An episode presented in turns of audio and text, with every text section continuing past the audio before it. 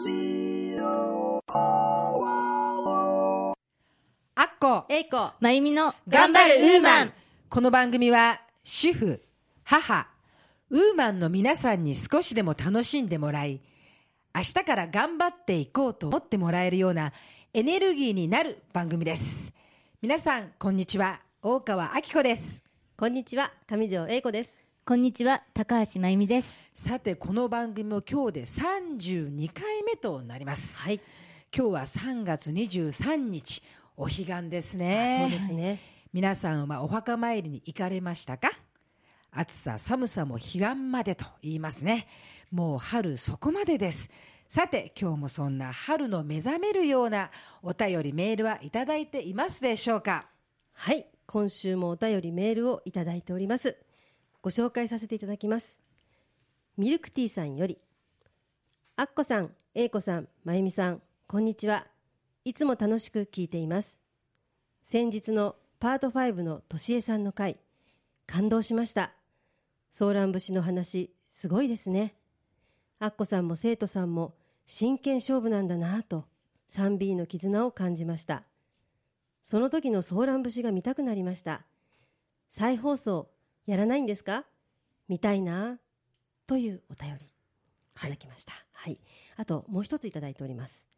えー差出人は松どっこさんです。あっこさん、えいこさん、まゆみさん、いつも拝聴させていただいています。3人のお話、楽しく、またゲストさんに関しては、番組のタイトルの通り、頑張っている方のお話が聞けて楽しみにしています。先日のとしえさんのお話は、金八ファンにはたまらない内容でした。3B の生徒皆さんが苦労して撮影したソーラン節の話が聞けたこと、とても貴重でした。荒川の河川敷が頭をよぎりました。アッコさん、また 3B の生徒さんをゲストに呼んでいただけないでしょうか？お願いします。あと、アッコさんが番組の最後に優しいひらがなを言われますが、ゲストさんにぴったりの優しいひらがなですね。毎回素敵だなと思っています。最後に、ますます番組が発展しますように、日曜日楽しみにしています。頑張ってください。というお便りです。えー本当にありがとうございますありがとうございますあのーすごく嬉しいですねはい。あの私もやはりこの金八の話をあまりしないと、はいあの心にこう決めていて、えーこの番組を作らせてもらってるんですけれどもこの間の年江と初めてこのお向き合ってですね、改めてその金八話を初めて本当の話をさせてもらってソーラン節の話というのは私もあの配信を聞いてですね自分でも感動しました、そして自分でも荒川の土手に行ってみたいなと思いました、はい。えー再放送はどうかわからないんですけど見たい方はビデオも出ておりますので そうでしたどうぞそちらの方にと思いますね。はい。えーそしてまた金八の同期そして後輩、えーそしてまあ先輩も、えーまた機会がありましたら皆さんその頑張るウーマンそしてジェントルマンを通している人間なのでぜひゲストにまた来てもらいたいなと思います。ぜひお願いします。そしてあの私事ですが心のひらがなを、はい優しいひらがなをそう言っていただけたことが約1年になりますよねもうそろそろ、はい。やってきてご褒美をいただいたようなそんな気持ちですね。嬉しいです。はい。嬉しいですよ。ね。えー嬉しいですね。す。えーまた、今日もそんな嬉しさを心にかみしめて、えー頑張っていきたいと思います。本当にたくさんの温かいお便りメール感謝しております。ありがとうございます。ありがとうございます。ありが。とうございます。それでは今日もここ松戸ポワロのスタジオよりウーマンの輪が届いていきますように楽しく頑張っていきましょうさて今日は素敵なウーマンをゲストにお迎えしておりますはい。ご紹介させていただきます。今日のゲストは、日本語教師として海外に赴任され、様々な国で日本語教師として活躍された後、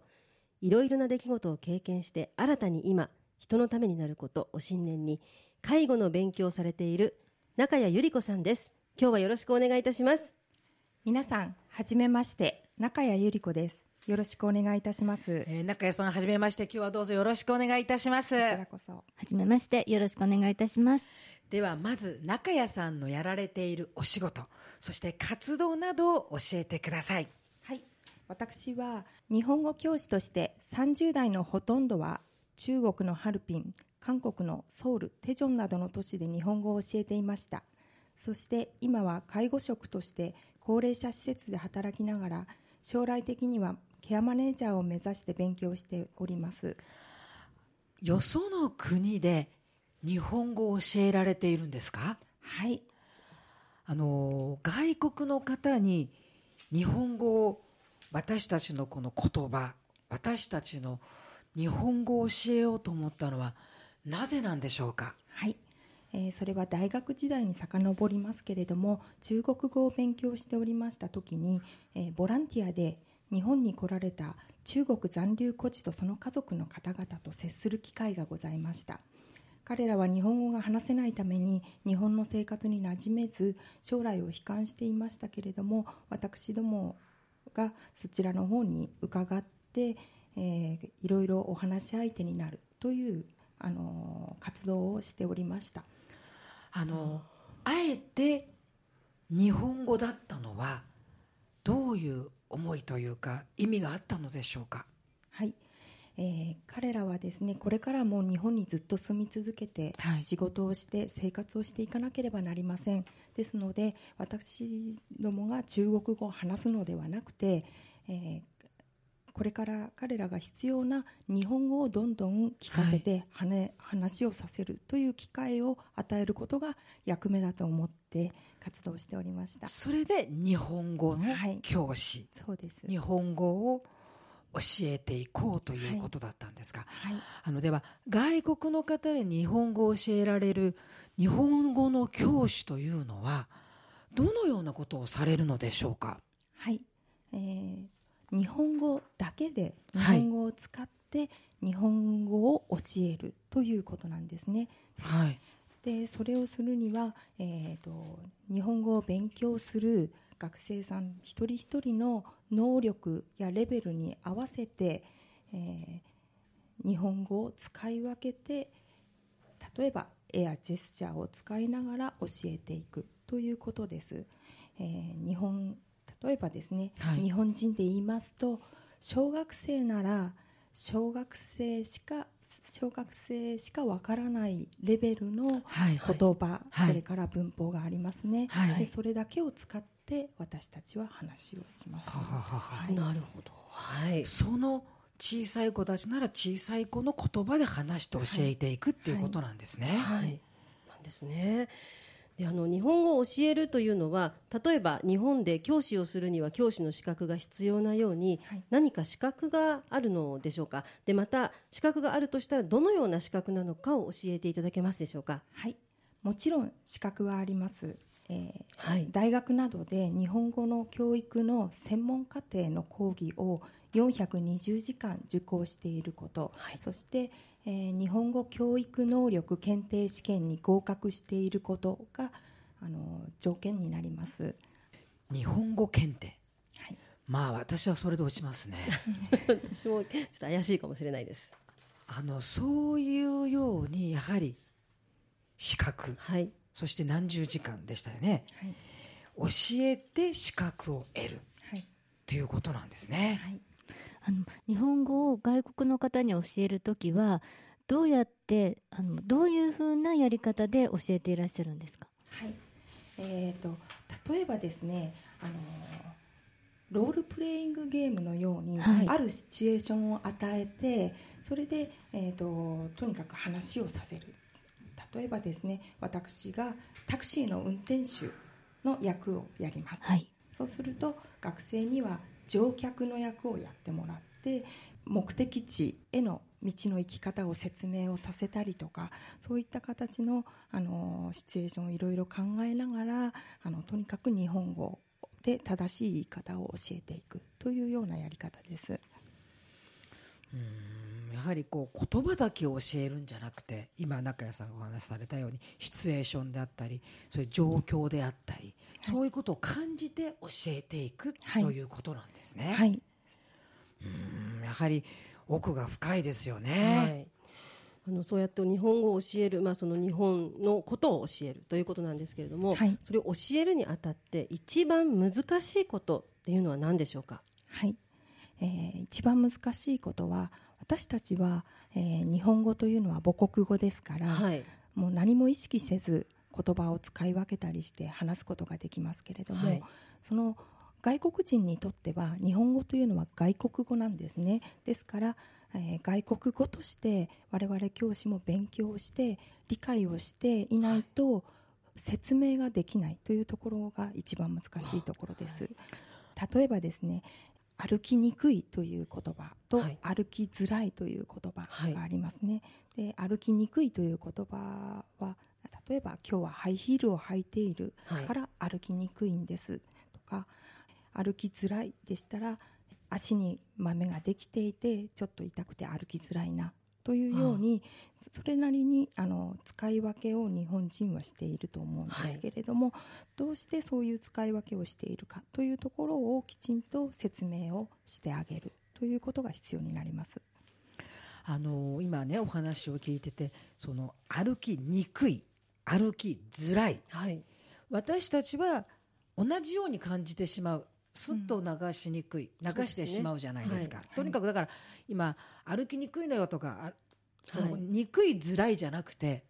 歩きやすくないということを言いたいんだけれども、ね。はい、にくいと辛いは違うわけですよね。でね。でもそのことを伝える、教える、はい、あのっていうことですよね、はい、今お話聞いてて思ったのはそうだなと思ったのは私たちは日常生まれた時から日本の言葉がありますよね。あのそれは汚い言葉でもそうですけど例えばじゃあ一番わかりやすいすみませんちょっと汚いんですけどバカという言葉があると、こう耳から入ってきてバカバカと意味もわからずバカバカバカってしていて、はい、だけど周りの人からそういう言葉そういう言葉使っちゃいけないわよって言われてもわからないから。で大人になるにつれて少しずつ大きくなるにつれてバカという言葉の意味を知りますよね、はい、その時に使っちゃいけないんだとか、うん、いうことを分かるじゃないですか、はい、でも外国の方はその意味が分からないから。だから先ほど言った憎いと辛いですよね、はい、歩きにくい歩きづらい、ここの意味から教えていくっていうのは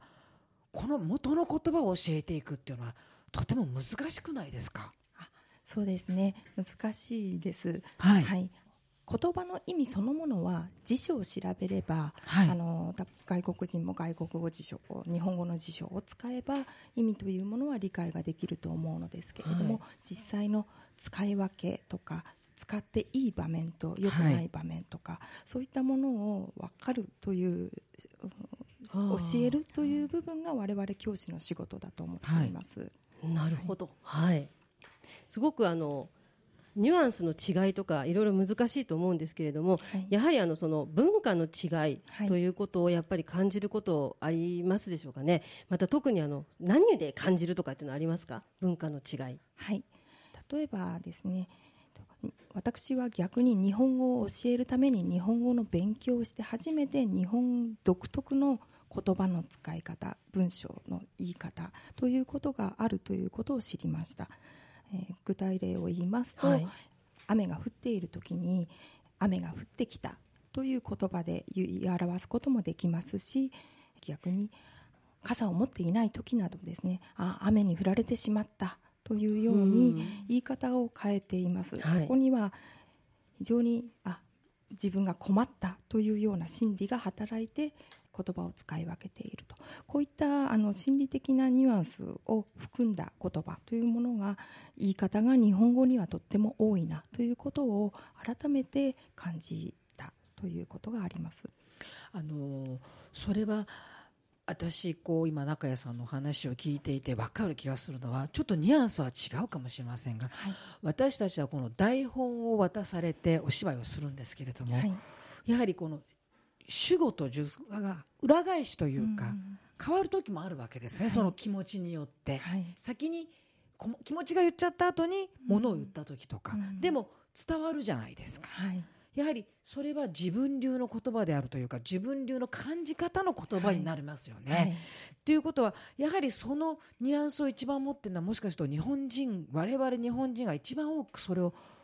使い分けるというか、えー、持っているのかもしれませんね。はい。日本語を教えられていて外国の方は日本の言葉をどのようにして覚えてるんですか？覚え方のコツみたいなものも教えていらっしゃるんですか、はい。えー、私たち教師というのは特にあの覚え方というものは教えてはいません、はい、その代わりあのやはり、えー、アニメーションとか分かりやすく言えば漫画を通じて、えー、その言葉をどのような時にどのように使うかというものを学生の方々はあの自分で、えー、学んだりしていることが多いと思います。ただ非常に感じるのは学ぶ姿勢はとっても貪欲だなというふうに感じました、はい、ではあの中谷さんが日本語を教えるにあたって、はい、すごくやはり日本語というこの言葉は難しいと思うんですね、はい、奥も深いのでその日本語を教えるにあたって一番心がけていることは何でしょうか？そしてまた一番この日本語を教えるにあたって大切にしていることは何でしょうか？まずあの心がけていることですけれども、はい、私があの教えていた時にはとにかく授業の時間だけでなく授業が終わった後やその他の空いている時間もとにかく学生と一緒に過ごして日本語を話すという時間をたくさん作るということを非常に心がけていました、はい、で大切にしていたことというものは例えばですねその授業の時間だけでなくその他の時間に接している時も社会人で仕事で日本語を使わなければならない学生にはちゃんと敬語で話しかけてあげて相手からも敬語で答えさせてあげるというようなことや、えー、学生でしたら教科書には載っていない話し言葉ですね。何々じゃんとかそういったようなあの普通の若い人たちが使う話し言葉で話しかけて相手からもそのように返してもらうというようなことを意識して話すようにしていました、うん、あの今ね中谷さんの話を聞いているとまさしく私が金八先生の10代の自分が生徒の時に、はい。金八先生にしてもらっていたことだように思うんですね。あの授業だけ教えるのではなくね、触れ合っていく中から覚えさせる覚えてきたものっていうことが一番私の中で残っているんですね。でやはりそういう教えものだけ教えるんじゃなくてその周りから全部教えて心から教えていってそして伝えることを教わった。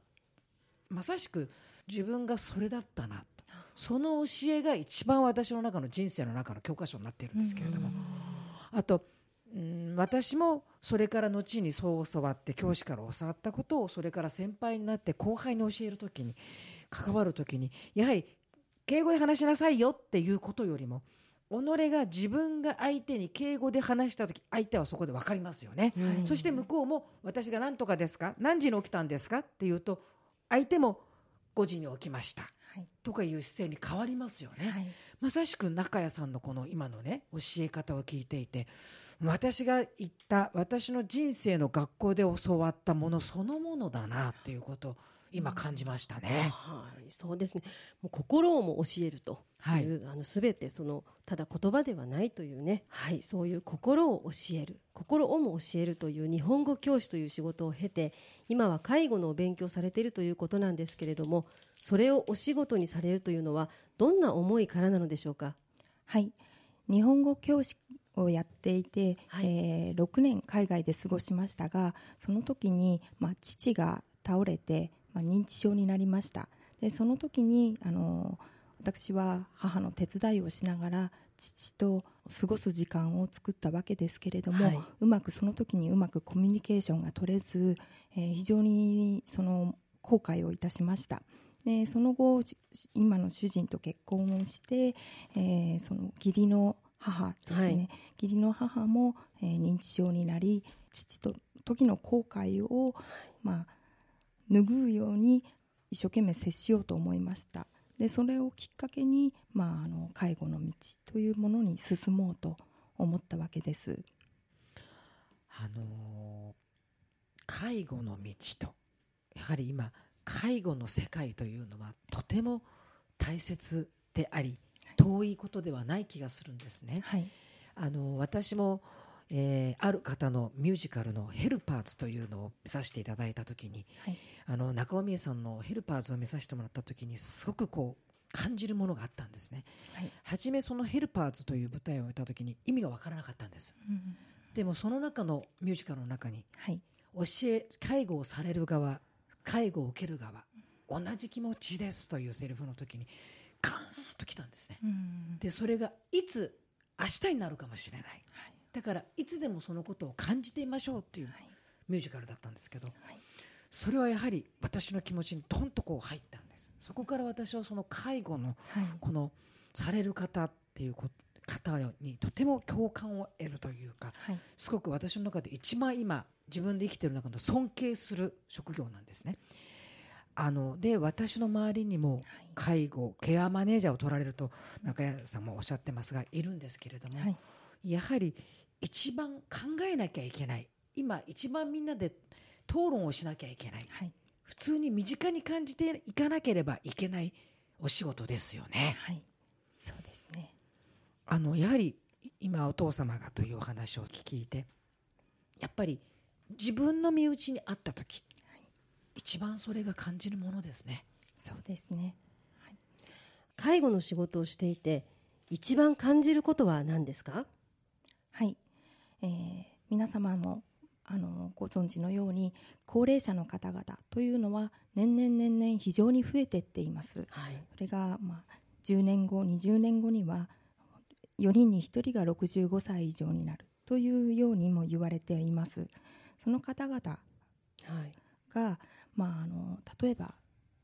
麻痺ができて歩けなくなったりとかそういったような日常生活が非常に困難になる。だけれども、自分の力で生活をしていかなくちゃいけない。それをまあ支える人でこれが非常に私も今その仕事をしていますけれども非常に足りないということがとても問題だと思っています、はい、そうですね、はい、あのやはり私たちもそうですけども、まあ、遠い世界かと思っているけど、はい、やはり自分たちの親の年を考えると、も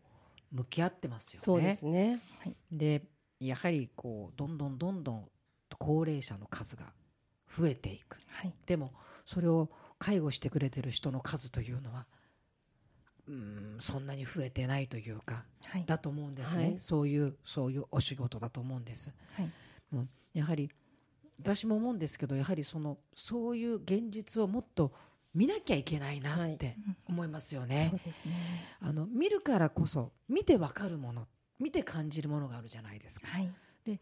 思うのは高齢者も増える分その家族も増えていきますよね。はい、でやはり自分の身内だとどうしても喧嘩してしまったりすることってありますよね。はい、でやっぱり私もよくお母さんと喧嘩するんですけどどこまで行っても女は女同士なんですよ。でやっぱり子供が親を見る目っていうのは親が衰えてほしくないというのがどこまで行っても変わらないんですよね、はい、その時に少しでも衰えた姿を見ると喧嘩になったりする、うん、そういうの現実ありますよね。たくさんあります。ですからそうでもそうなった時こそ介護をしてくれてる人の力を貸してもらう、うん、このことを本当に我々が知っていれば、はい、最後までなんていうのかなうん自分の親とも向き合うことが綺麗に向き合うことができると思うんですよ。身内だからこそ分からないこと辛くなってしまうこと目を伏せてしまうようなことを介護の方にお願いする。そのことをもっともっと我々も知らなきゃいけない、はい、これが今の現実じゃないでしょうかね、はい、おっしゃる通りだと思います、はい、高齢者の方に接するときに心がけていらっしゃることとかはありますか？はい、えーと、私自身が、その介護が必要な、あの人間の家族の立場でもあったわけですね。はい、でえーと、ですのでそのもちろん介護が必要とされる高齢者の方と接するように同じように、えー、その家族の方に対しても支えになるように、えー、接して関わり合っていく。これがあの私は一番大切に心がけていることになります。はいそうですか。であのそれでは介護の仕事をしていて、はい、一番大切にしていることは何ですか？はい。一番何が必要かというと、はい、えー、その高齢者の方々の、えーと、近くに寄り添って見守ってで彼らの話す話同じこと何度も言ったりもします。でもひたすらお話を聞いてあげてそれでその人の背景にある人生過ごしてきた人生とかそういった家族関係とかそういったものも全て受け入れてあげる。これが一番大切なことだと私は思っております。あのやはりですね、はい、中谷さんは教師。教師心の言葉を教える人であったからこそ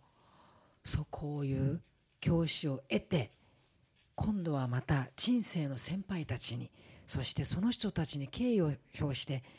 一緒に寄り添うということをなさっているんだなっていうことを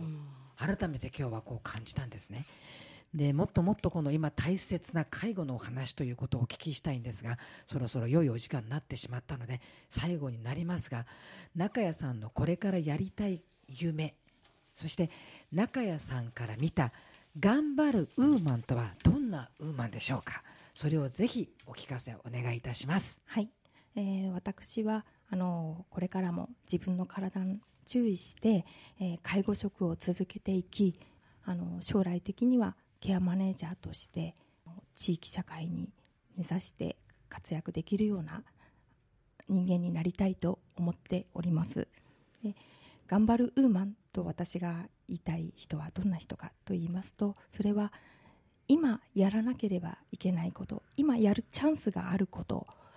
やれる余力があることそれに向かってチャレンジして何にでも頑張ってやっていくそういった女性を頑張るウーマンだと位置づけたいと思います、えー、本当にありがとうございました。あの今日はねすごく私はこの襟が立ったそんなような思いでお話を聞かせていただきました。今日は本当に貴重なそして大切にこれからももっともっと考えなきゃいけないお話をたくさん聞かせていただきまして本当にありがとうございました。こちらこそありがとうございました。ありがとうございました。本日のゲストは日本語教師を経て今介護の勉強をされています中谷由里子さんでした。ありがとうございました。あのーはい、中谷さんにはねうん本当に人柄ですね。はい、やはりこの教師という日本語というのはたった3文字です。日本語と漢字で書きますと。しかしそれを伝える時というのはすごく難しいもの。それを教えられている教えられたからこそ今高齢者の方に向き合っているという素晴らしいなと。もっともっとですねまたぜひ来てお話を、はい、現状を聞かせていただきたいと思います、えー、中谷さんどうぞ皆さんのために、えー、ケアマネージャーになってください。はい私は中谷さんのことは若い頃から知っているんですけれども彼女は昔から芯が強く面倒見のいい性格でした。日本語教師の時もとても彼女らしい選択だと思いましたが今選んだ生き方もおのずと自分に合う道を選んでるんだなと思って胸が熱くなりました。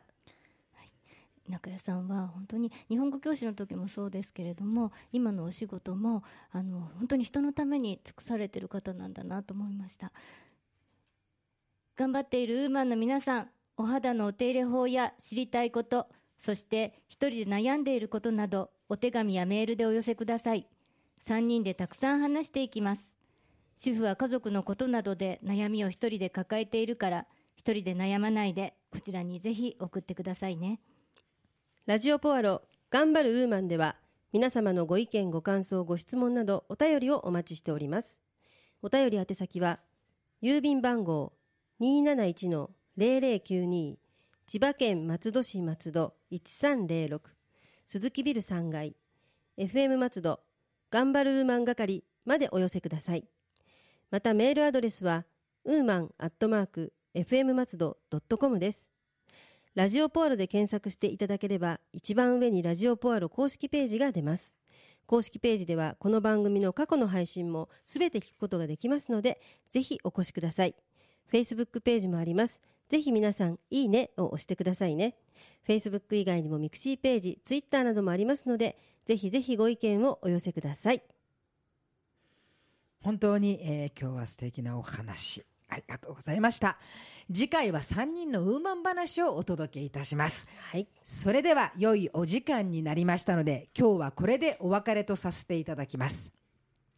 頑張るウーマンへの優しいひらがな心を伝えるから音となり色となり言葉となる誰かのために微笑む大和言葉それでは皆さん次回をお楽しみにあっこえいこ。まゆみの頑張るウーマンでしたラジオポアロ。